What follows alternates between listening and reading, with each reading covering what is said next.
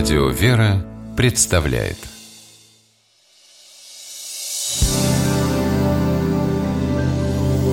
Первый источник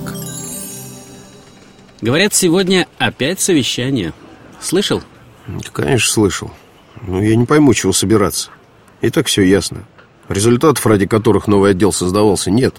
Только мешают всем. Он как бесплодная смоковница. Как это? Объясни. Бесплодная смоковница – хорошо известное выражение, корни которого в Библии.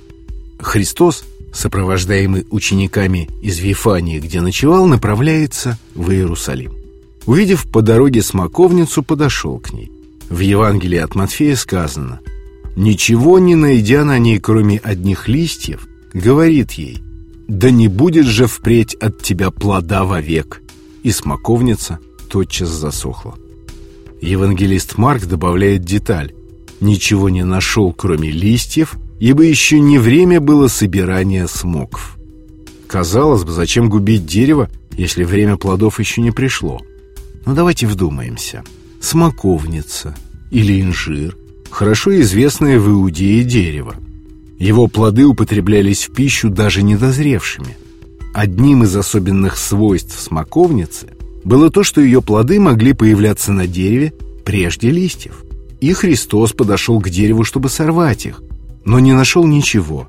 На нем не было ни зрелых, ни незрелых плодов. И по неплодию наказал его. Одни толкователи объясняли это событие в аллегорическом смысле, под смоковницей понимая иудейский народ или Иерусалим, другие – числе которых Иоанн Златоуст и Феофилакт Болгарский, трактовали его как акт проявления силы Христом, чтобы показать ученикам свою власть наказывать. Святитель Иоанн Златоуст уточняет, не нужно искать причину правосудия, лучше взирать на чудо и прославлять чудодействующего.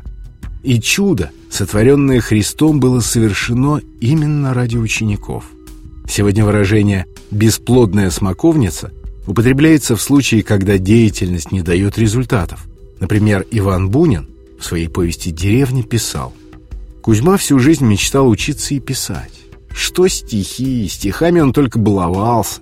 Ему хотелось рассказать, как погибал он, с небывалой беспощадностью изобразить свою нищету и тот страшный в своей обыденности быт, что калечил его, делал бесплодной смоковницей.